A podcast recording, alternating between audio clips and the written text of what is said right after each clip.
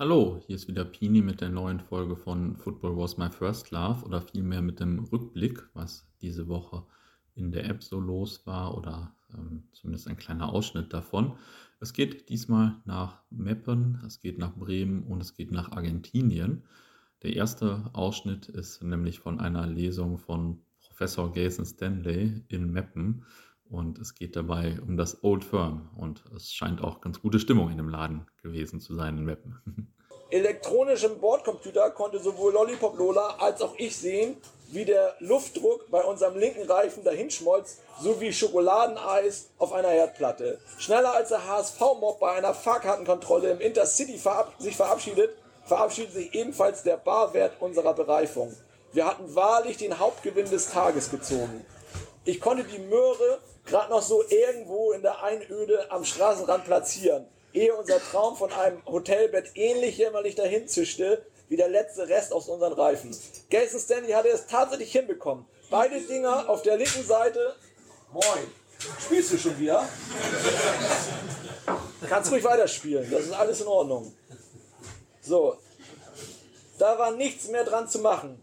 So standen wir zwei Hübschen irgendwo am Rande der schottischen Highlands in völliger Dunkelheit und ertrugen am Handy die nervtötende Warteschleife-Musik der britischen Automobil Association, AA, mit einem Lächeln im Gesicht. Habt ihr schon mal mit einem Schotten einen Dialog geführt? Da kannst du auch gleich einem Kindergartenkind, da kannst du auch gleich mit einem Kindergartenkind Englisch sprechen, während das Gör noch ein Duplo im Mund hat. Gegen diesen Dialekt kann man nicht, kann man nur verlieren. Das allseits beliebte Scoser-Welch klingt dagegen wie Musik in deinen Ohren, glaubt's mir. Wirklich schrecklich. Und nun durfte sich Lola abmühen, dem Typen vom Abschleppdienst am Telefon zu erläutern, wo wir genau sind und wie denn unser Tag bisher gelaufen ist. Die gute Nachricht kam zum Schluss, denn der Herr vom AA versprach uns schnellstmögliche Hilfe innerhalb der nächsten vier Stunden. Da lachen ja die Hühner und nicht mal mehr die. Als nächstes hören wir einen kleinen Teil von Winkos Kaffeekränzchen mit Schuss, möglicherweise der längste Podcast in unserer App mit etwa dreieinhalb Stunden und zwar wieder dreieinhalb sehr hörenswerten Stunden. Also äh, ja, der Podcast ist auf jeden Fall einer meiner persönlichen Favoriten und echt immer richtig gut, auch wenn die, äh, wenn es natürlich noch viele andere richtig gute gibt. In dieser Folge geht es um Drogen, also auch ein sehr interessantes Thema was sonst wahrscheinlich auch nicht so häufig besprochen wird. Also hört mal rein. Das ähm, ging dann los, so ja, in den, in den Hochphasen auch vom, von Werder, sportlich vor allem von Werder. Ähm, so 2008, 2009, da war ich, glaube ich, ungefähr 15, 16 oder so. Und äh, da ist man halt, da war ja dann auch Europapokal viel am Start. Mhm. Ähm, viel Schule geschwänzt und extrem viel gekifft. Also ich habe auch andere Sachen so ausprobiert, aber meine Go-To-Droge war auf jeden Fall Buff so. Und ähm, da nahm das dann einen Verlauf, ähm, wo es richtig kritisch wurde im Laufe von 2011 Richtung 2012. Also als ich gerade mein Studium auch angefangen habe. Ähm, ging es dann richtig ab. Ist deiner Meinung nach Marihuana eine klassische Einstiegsdroge, so wie das Klischee eigentlich sagt?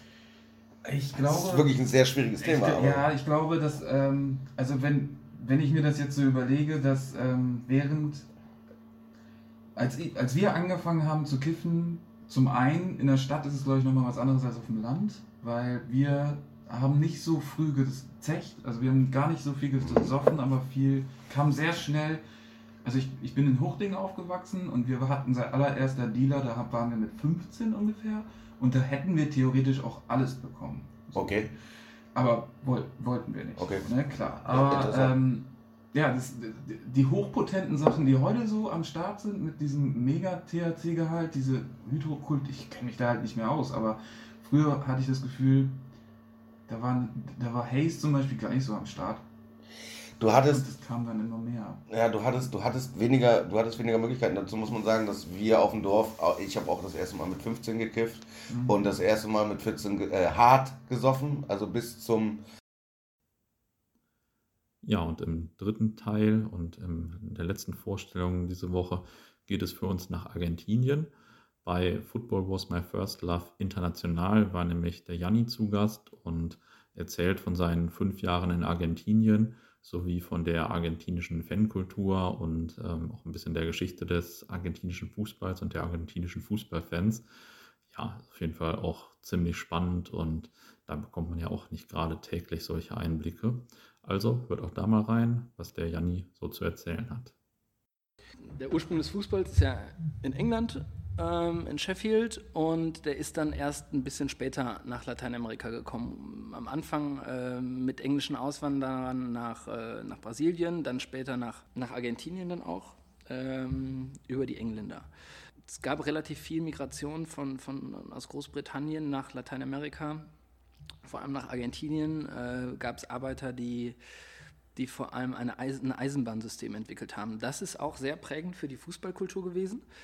Die Fußballvereine, die wir heute haben, äh, haben ganz, ganz, ganz viel mit der, mit der Eisenbahnkultur zu tun. Äh, also eigentlich wurden die Fußballvereine entlang der, der Eisenbahnstrecken gegründet. Deswegen sind, sind so viele Fußballstadien auch in der Nähe von, von Bahnhöfen. Ähm, das ist äh, wirklich eine relativ spannende Geschichte. Das ist ähnlich oder analog zu dem, wie es hier auch in Europa ist. Dann Anfang des 20. Jahrhunderts wurden dann die meisten Fußballvereine gegründet. Die, die meisten Vereine in Deutschland sind ja auch so zwischen 1890 und 1910 gegründet. Das ist dann also sehr ähnlich. Ähm, in Argentinien war es aber auch direkt ein Publikumssport, äh, ein sehr breiter Sport. Es wurde dann nicht, wie es in Deutschland war, dann als irgendwie englische Krankheit oder so gesehen. Die Argentinier haben das sehr, sehr schnell als ihren Nationalsport begriffen. Das hat Argentinien oder hauptsächlich Buenos Aires. Äh, Argentinien ist ein sehr zentral organisiertes Land, also fast alles findet in Buenos Aires statt. Deswegen ist sehr oft, wenn ich Argentinien sage, meine ich eigentlich Buenos Aires. Äh, eine identische Geschichte hat zum Beispiel in Montevideo in Uruguay auch stattgefunden. Ja, die Argentinier ähm, hatten immer schon eine, also sind äh, vielleicht leidenschaftlichere Leute als wir und sie hatten schon immer eine eine andere, ausgeprägtere Musik- und Gesangskultur. Also die ersten Fangesänge gab es schon in den 10er, 20er Jahren, wo das dann schon benannt wurde. Da gab es dann auch sogar die ersten Berichte über pflegelhafte Ausschreitungen beim Fußball schon. Also auch das alles sehr früh. Ähm, und wenn wir auf das eingehen, was wir heute mit dem Begriff Fankultur definieren, dann hat das so seinen Ursprung Anfang, Mitte der 50er Jahre. Auch dort ähm, muss man dann vor, voranschicken, dass diese Fankultur keine, äh, auch bis heute nicht so eine Organisationsstruktur hatte wie in, wie in Deutschland, wo man, äh, wo es eine Kundenkultur gab, wo es jetzt eine Ultrakultur gibt, äh, eine Hooligan-Kultur gab. Das gab es in dieser Form in Lateinamerika nie. Ähm, es gab dann immer eine, eine Inchada, eine, eine Anhängerschar. Der wurde dann oft von außen, von den, vom Journalismus, wurde denen dann Name gegeben. Also zum Beispiel La Doce, äh, die, die doch sehr bekannte ähm, Barra von, von, von den Boca Juniors. Der Name La Doce kommt äh, kommt auch aus dem Journalismus. Also die, äh, es gab, gab da halt ein Spiel und dann wurden sie einfach als Jugador Numero 12, als Spieler Nummer 12 beschrieben und es hat sich dann so entwickelt. Und es ist bis heute so, äh, das ist für, für Leute, die in so einer westeuropäischen Ultrakultur aufwachsen, nicht immer so nachvollziehbar, dass es keinen Unterschied zwischen Gruppe und Fangemeinschaft gibt. Also als Ladosse definiert sich sogar der Typ auf der Gegengrade. Der sagt auch, ich bin Ladosse. Und da gibt es dann auch keinen gewählten Vorstand oder so. Ähm, das ist alles ein bisschen anders. Und das ging so ähm, tatsächlich, wie ich eben schon sagte, äh, Ende der Mitte, Ende der 50er los und wurde dann immer mehr. Und jeder Verein hat dann seine eigene so, das waren nur drei von einer ganzen Reihe spannender Podcasts aus der letzten Woche. Wenn ihr Anregungen habt, welche Folge oder auch welchen kompletten Podcast, also welche, welchen Podcast als solchen wir hier demnächst mal vorstellen sollen, dann sagt einfach kurz Bescheid. Wir haben noch so ein, zwei, drei auf Lager, aber ein bisschen Input ähm, kann auf jeden Fall nicht schaden. Vielen Dank, viele Grüße und ein schönes Wochenende.